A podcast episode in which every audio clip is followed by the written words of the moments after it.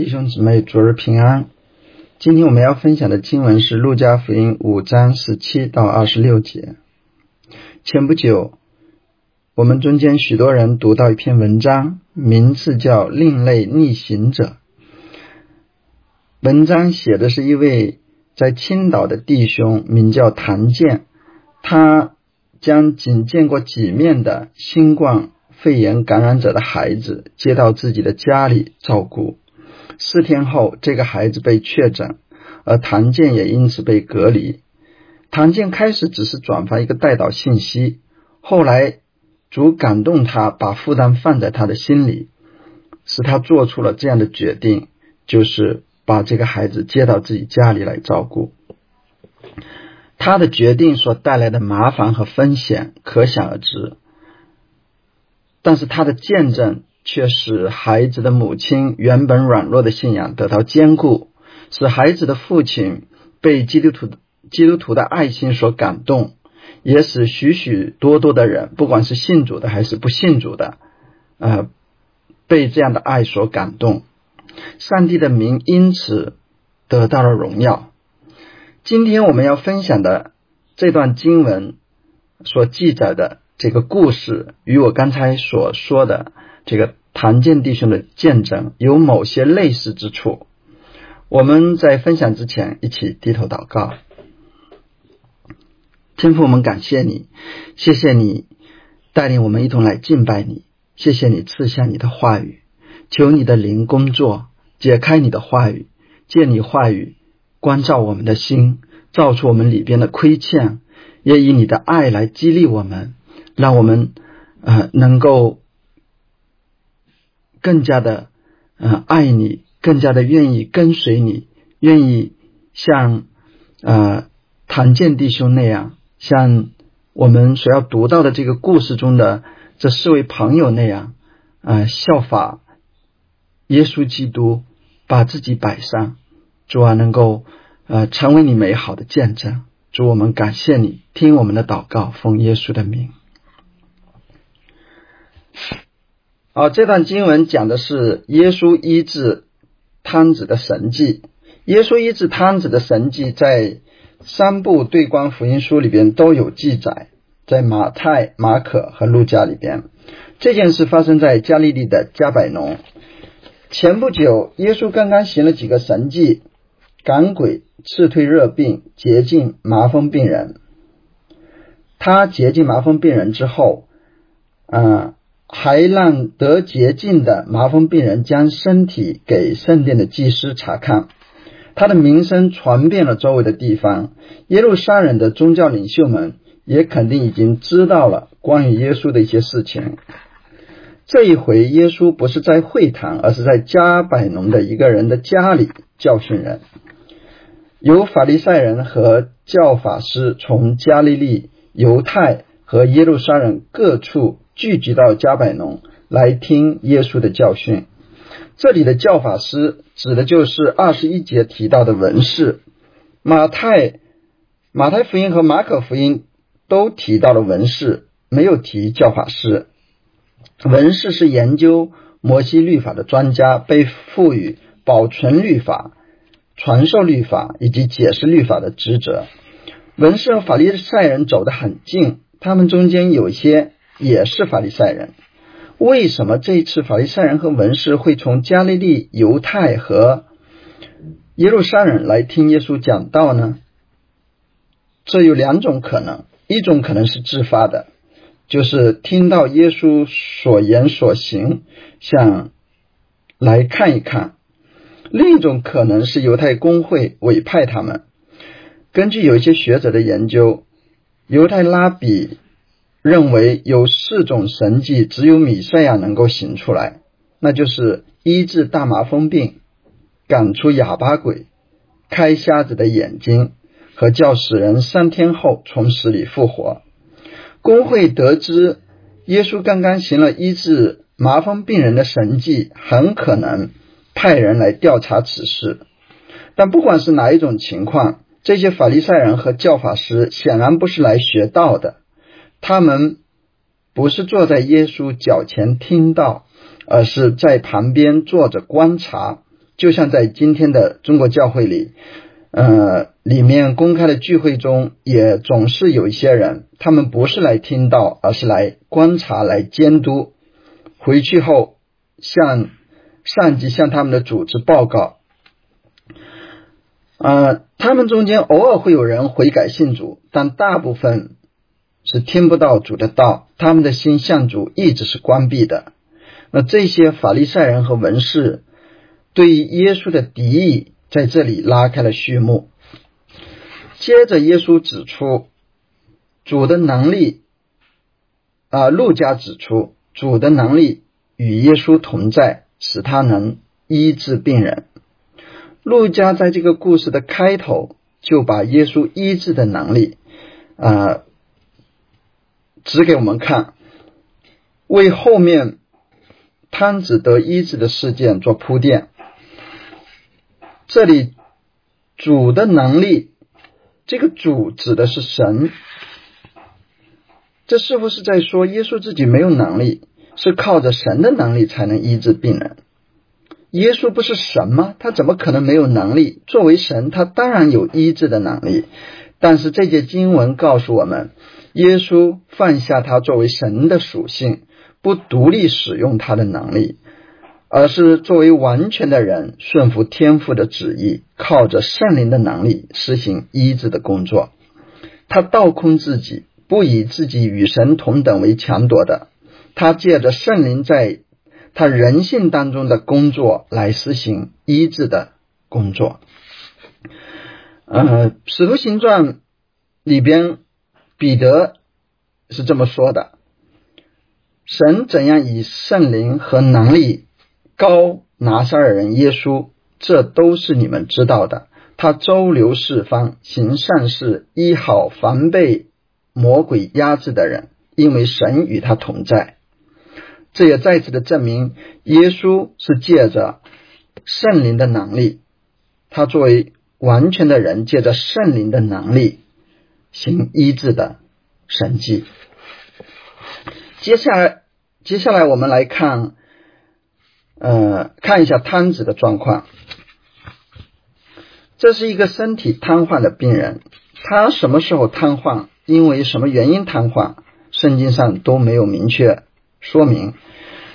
瘫痪的疾病在当时是不治之症，患上这种病的人身体无力，神经麻木，完全丧失了运动的功能。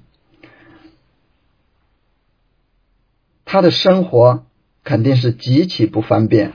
我们宅在家里边一个月都会感到浑身不自在。可以想象，一个瘫痪在床上的人，很可能瘫痪了相当一段时间，他是何等的痛苦。而且作为瘫子，他无法工作，生活上完全要依靠别人，甚至挪动一步都需要别人抬着。那个时代还不像今天有轮椅和其他的工具，他会感到自己是一个完全无用的人，是别人的拖累。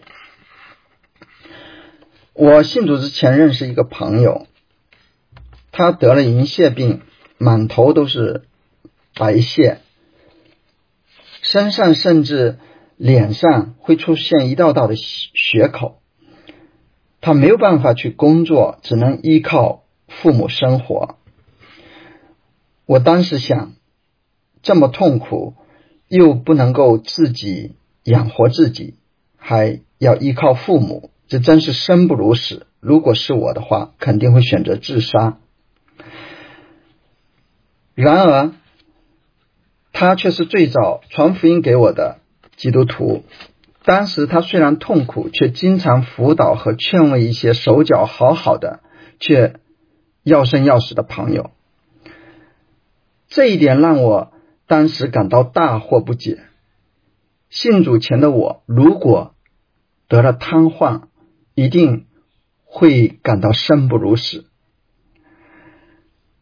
而这个瘫子，他身体瘫痪了，然而他的心灵状况怎么样呢？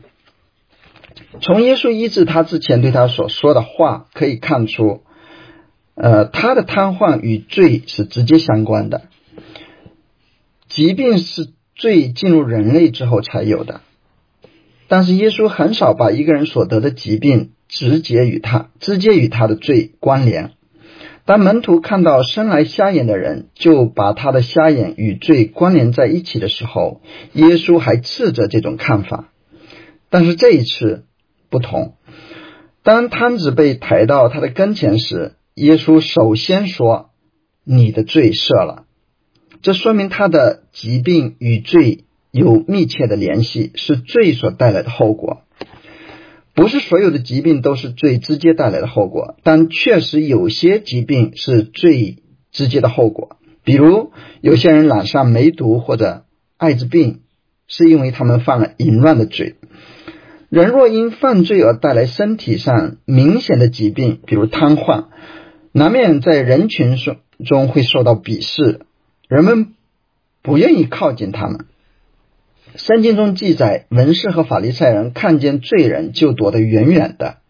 当耶稣与罪人在一起的时候，他们就指责他，而耶稣却对他们说：“有病的人才需要医生。”这个摊子因犯罪而承受了极重的后果。耶稣在马太福音中对摊子说：“小子，放心吧，你的罪赦了。”这个英文钦定版圣经把“放心吧”翻译成 “be of good cheer”，就是欢心吧，开呃开心吧，让他高兴吧。我们可以想象，这个在罪的重负之下承受了这个罪的后果的摊子，他心里边该是何等的愁苦、懊丧和绝望。可以说，他的心灵也是处于瘫痪之中。然而，压伤的芦苇他不折断，僵长的灯火他不吹灭。耶稣的救恩临到了这个从身体到灵魂都瘫痪了的病人。这个困苦无助的摊子是如何的来到耶稣的跟前呢？耶稣只是告呃，路加只是告诉我们，有人用褥子把他抬到耶稣面前。马可更具体的指出，是四个人把他抬到耶稣面前。这四个人与摊子是什么关系？经文里没有说，我们无从知晓，只能猜测。他们不太可能只是偶遇摊子，而更像早已经认识他、了解他的关景。也许他是他的邻居，或者是亲友。众人不愿意接近他，与他打交道。这几个朋友却不嫌弃他。在这个事件之前，耶稣的名声已经传开了。他们是加百农人，肯定听说过耶稣的一些教导和他所行的一些神迹。这个摊子应该也听说过。是摊子请求他们带他去找耶稣，还是他们主动要带摊子到耶稣面前？我们不得而知。从后面耶稣对他们信心的肯定和称赞来看，应当是他们主动。他们用褥子抬摊子，到了跟前，发现屋里已经挤满了人，连门前都没有空地，根本抬不进去。他们便爬到屋顶，应该是把房子的外梯，应该是从房子的外梯上去的。巴勒斯坦的许多房子都有外梯。然后他们拆了屋顶，把摊子从瓦间坠下去，正好坠到耶稣前面。这四个朋友的做法是超常之举，令人震惊。是什么使他们不遗不遗余余力的要把摊子带到耶稣的面前呢？他们身上有四个方面可圈可点，值得我们效仿。第一是爱心。他们看见瘫子，能体会身体的瘫痪带给他怎样的痛苦，也了解他心中的愁苦和绝望。他看见他，他们看见他身体瘫痪，心灵愁苦，就怜悯他，迫切希望他身体能得到医治，灵魂能得到拯救。这种爱不像与人们，呃。人们遇见乞丐时给几个钱的那种同情和可怜，他们是真诚而持久的关切、关心这个摊子。一旦看到摊子可以得到帮助的机会，他们就采取行动。他们把摊子抬到屋顶，拆通房顶。这个举动会带来人们的不解，甚至遭到反对和带来危险。他们也要做好赔偿主人的准备，至少要把人的屋顶修好。他们知道爱心需要付上代价。我再举一个例子，爱心的确是需要付上代价的。薛华建立了一个很有名的呃地方叫避难所，帮助了许多的人。但薛华曾经说，避难所的代价非常的高昂。他说，前三年他们夫妇所有的结婚礼物都被毁了，床单被撕破。毯子被烧出洞，有人在客厅抽烟，把窗帘烧了，还有各色的人等会到他们的餐桌前来吃饭，毒品也进到了这个地方，而且还有人在屋里呕吐，等等等等，这就是他们开放家庭接待各种所谓的瘫痪病人的代价，所以。第一点是他们的爱心，这个爱心是需要付代价的。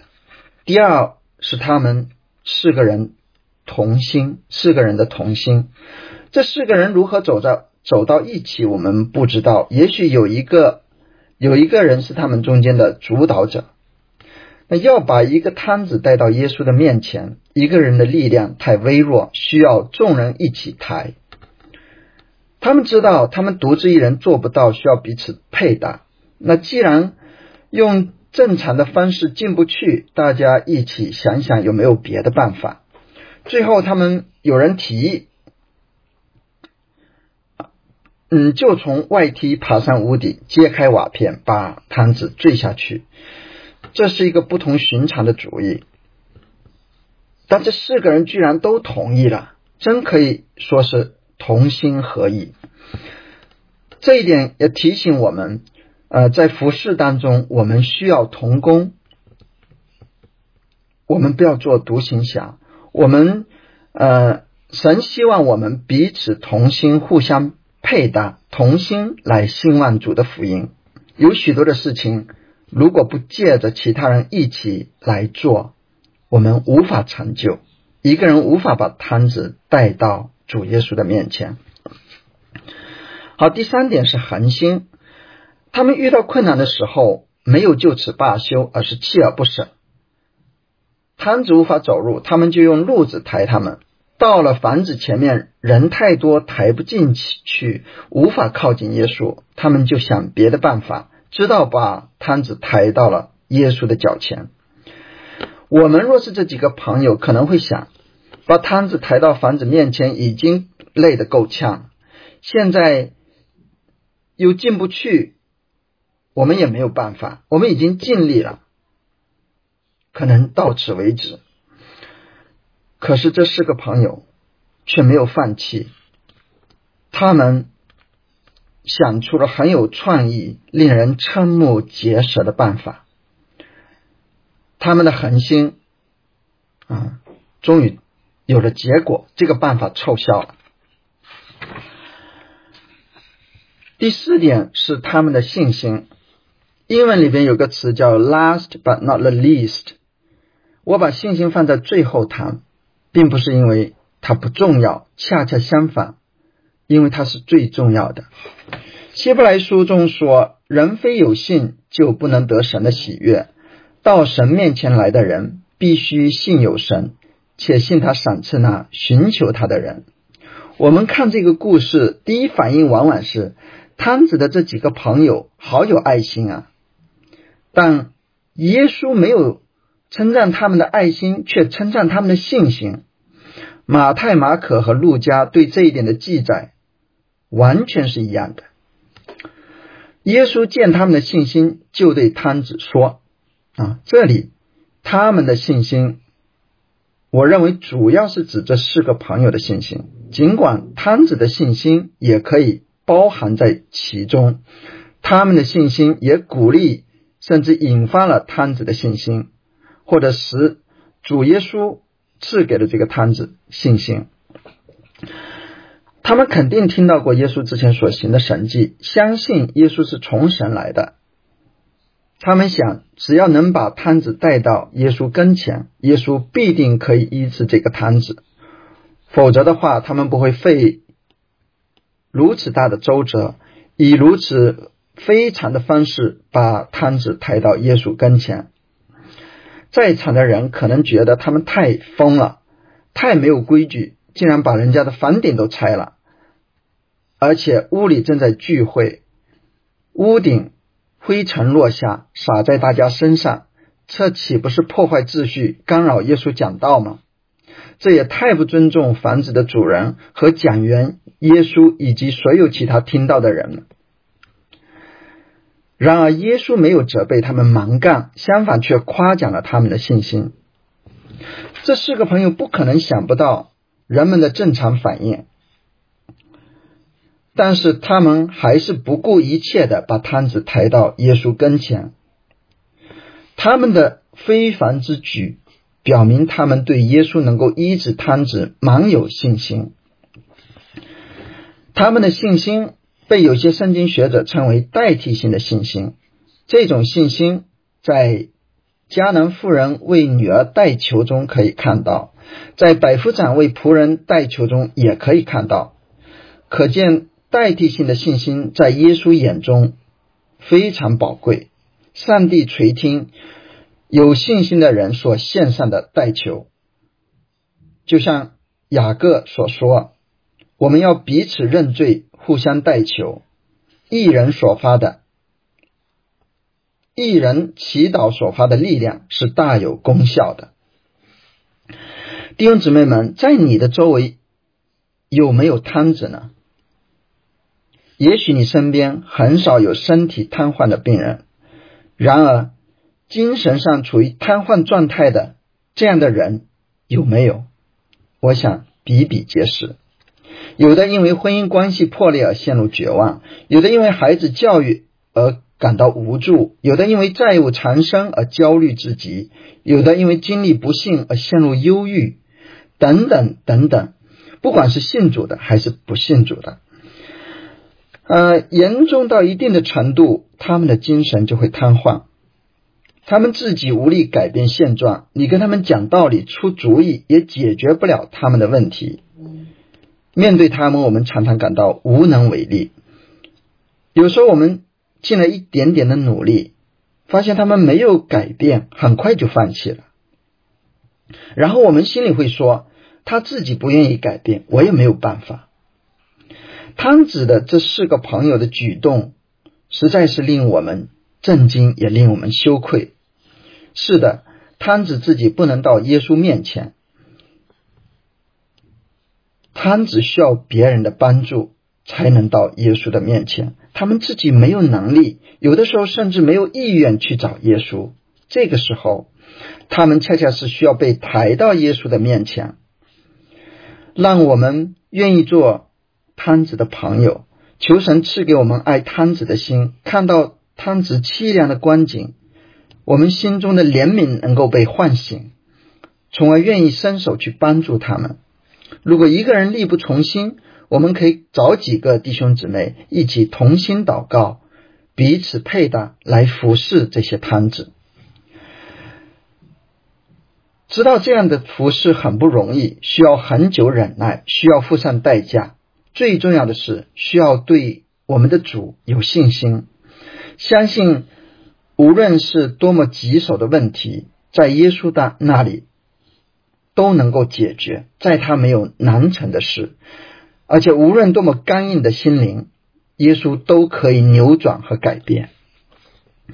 这一次，呃，新型冠状病毒的疫情，将给很多的人带来沉重的打击，尤其是武汉。湖北那边的那边的人，很多人可能会经历精神上的创伤，情感上的创伤，啊，甚至陷入整个精神瘫痪的状态。感谢主，他感动了我们中间的一些弟兄姊妹，愿意去参与救助和关怀的服饰。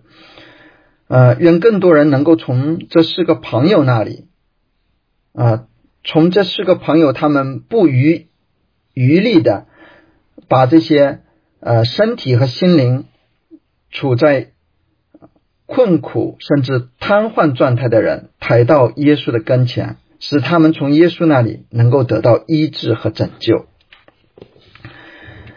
那这四个朋友把摊子抬到耶稣面前，他们所能做的就到此为止了。接下来我们来看耶稣所做的。我想摊子的朋友和摊子首先期待的是耶稣能够医治摊子的疾病，叫他起来行走。没想到耶稣。看到的是他们的，看到他们的信心，就对摊子说：“你的罪赦了。”耶稣是在宣告他有赦罪的权柄，可以赦免这个摊子的罪。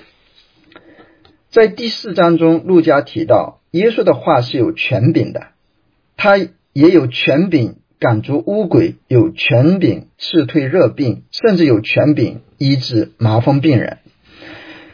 但是这里耶稣说他有赦罪的权柄，耶稣的宣告引起了在场文士和法利赛人的不满，他们议论说：“这说健忘话的人是谁？除了神以外，谁能赦罪呢？”马可福音记载的更详细，说他们心里议论，口里并没有说出来。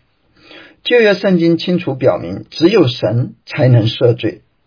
文士和法利赛人对这一点的理解并没有错，他们神学上是正确的。如果一个人说自己能够赦罪，那岂不是说健忘话、妄称和亵渎神的名吗？他们怎么也想不到，也不相信这个人就是神，是道成肉身的神子。耶稣知道他们心中所议论的，他们虽然没有说出来。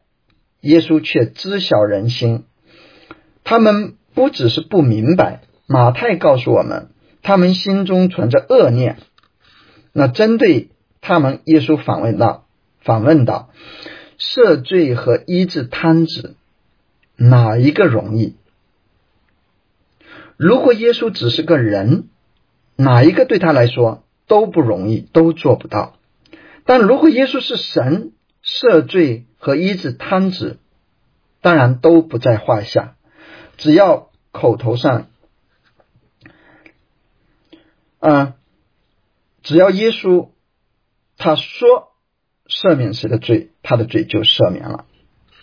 但只是口头上说一说赦罪，当然容易，可是医治瘫子却需要可见的证据。耶稣在此将赦罪和医治瘫子这两件事连接在一起，目的是要叫人知道人子在地上有赦罪的权柄。他要借着对瘫子看得见的医治来表明，他有医治的能力，也有赦罪的权柄，因为他是人子。人子的称谓出于但以理书，但以理书七章十三到十四十四节说。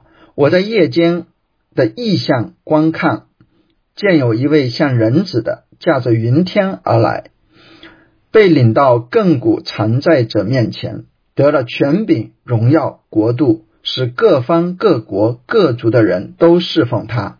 他的权柄是永远的，不能废去；他的国必不败坏。有一天，万物要伏在人子脚下。希伯来书告诉我们，这位人子就是主耶稣。耶稣常常称自己为人子。路加突出了耶稣的人性，多次提到耶稣是人子。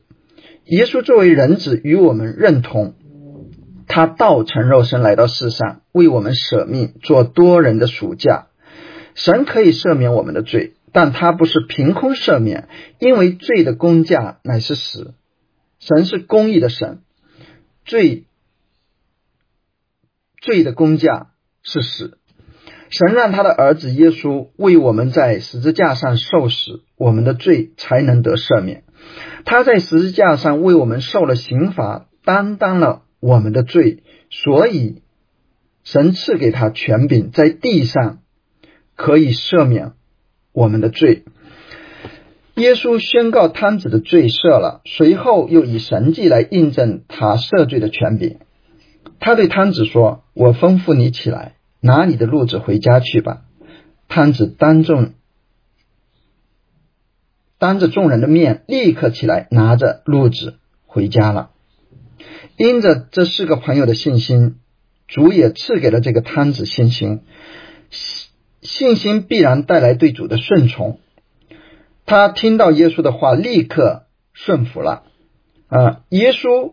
如果是文士和法利赛人所说的亵渎神、妄称神的名的人，他要以医治瘫子的神迹来证明他有赦罪的权柄，神怎么可能成就呢？然而他的话一出，瘫子立刻得医治，站起来拿着褥子回家了。在这里，耶稣所行的神迹令我令我们惊奇，他所宣告出来赦罪的权柄。更应该令我们敬畏，弟兄姊妹，我们都是从罪中被被拯救出来的人，知道罪的权势是何等的可怕。罪的原意是偏离靶心，在圣经中被用来指违背律法、偏离上帝公义、圣洁、完全的标准。活在罪中的人是背离上帝、偏离正直的道路，上帝的震怒。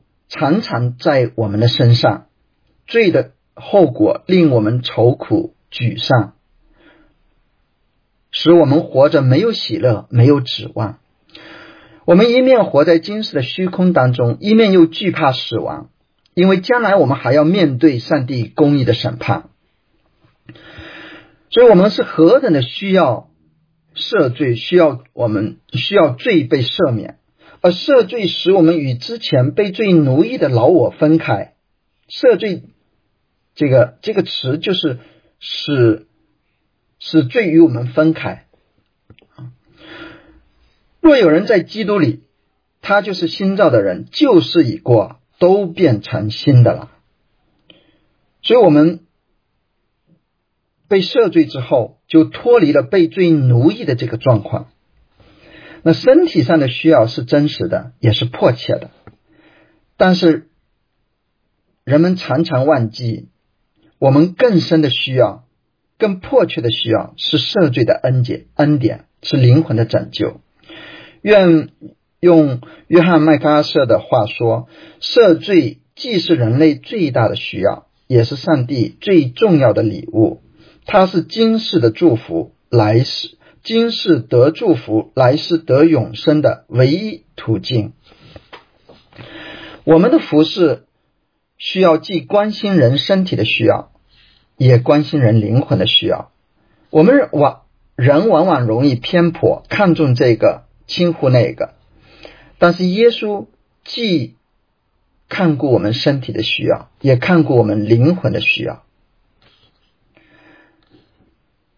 我当然，我们对于人的关心，首先要从具体切实的需要入手。我们应该去看顾那些有真在困苦当中有真实需要的人，帮助他们解决具具体的这些问题。但是我们不要忘记，灵魂的需要永远是最重要的。有一个社会工作者在非洲的贫民贫民窟看到了一个男孩，他的腿部因为车祸受伤，没有得到及时和适当的治疗，走路一瘸一拐。他就把他带到外科医生那里，给他做了手术。不久，他完全康复了，可以走路。嗯，但是他想，他今生即便别无所成，有这一世也足矣。但是几年后他发现这个男孩在监狱里边他犯了极其恶劣的罪他心里非常的难过。然后对他的同事们说我帮助了他重新行走但没有人教他走向哪里。所以这当然不是说他的善行没有意义他对这个男孩的帮助依然会被主纪念。然而，我们所做的一切，最终都是要指向耶稣。唯有在他那里，我们才能真正获得新生。倘若耶稣只是医治了汤子的身体，而没有赦免他的罪，汤子虽然会行走，他从属灵上依然是一个汤子，他的人生不会有实质性的改变。那汤子。的身体，感谢主，汤子的身体得了医治，灵魂也得到了拯救，他的罪被赦免了，这是何等大的神迹和恩典！他拿着褥子回家去，就归荣耀与神。哈利路亚！我获得了新生，哈利路亚！我获得了新生。他的整个人不由自主的要赞美感谢主。一个人得救，天上的天使也要为他欢呼，这是真的。我在加拿大维珍学院信主的时候，第一时间听到这个消息的两个姊妹抱着我痛哭。后来我在信友堂，有个弟兄知道了，知道我信主了，也跑过来抱着我哭，因为他自己过去嗜赌如命。戒赌不成，都想要剁掉自己的手。后来有人把他带到教会，他在那里听到福音，接受了上帝赦罪的恩典。他深深的知道，一个罪人悔改意味着什么。这个起来行走的摊子回到家里，一定会向他的家人见证，说耶稣向他行了何等大的事，并且归荣耀于神。我在想象，那是个摊子，会是什么反应呢？哦，对不起，那是个将摊子抬到耶稣面前的朋友，呃，看到摊子起来行走，听到耶稣说你的罪赦了，会是什么反应呢？我想他们会是喜极而泣，相互拥抱，哭成一团，然后把荣耀归给神。耶稣的门徒一定也会跟着欢喜。并把荣耀归给神。我们看到在场，看到耶稣行所行神迹，而听到耶稣所传话语的人，也又惊又惧，他们也将荣耀归给神。那借着这四个朋友的信心和爱心，摊子得了医治和拯救，耶稣赦罪的权柄也在众人的面前显明出来。上帝得到了极大的荣耀。但愿这四个朋友的见证，还有耶稣基督的作为，他医治和赦罪的这个恩典，能够激励我们，怀着信心和爱心，将我们身边的摊子带到耶稣的脚前，使他们能够得到耶稣的帮助，得到耶稣的拯救，使上帝。得着他单得的荣耀。好，我们一起低头祷告。天父，我们感谢你，感谢你借着这个耶稣基督所行的神迹，也借着他赦罪的宣告，再一次的来激励我们，来安慰我们。主，你是蛮有恩慈和怜悯的主，你也是大能的主。你可以医治我们的疾病，你可以帮助我们从具体的困境中走出来，你更能够赦免我们的罪。我们感谢你赦罪的恩典，恩典把我们从罪的权势里边带出来，使我们能够活在你的面前。求主借着这四个朋友的见证来激励我们。主啊，我们亏欠你太多，我们常常没有这样的信心和爱心。也不愿意付上代价，主要求你帮助我们，激励我们，让我们愿意像这四个朋友一样，把我们身边的摊子，无论是呃身体上软弱的，还是心灵处在瘫痪状态的，主要借着我们的祷告，借着我们的服侍，都带到你的脚前。愿主你听我们的祷告，奉耶稣的名，阿门。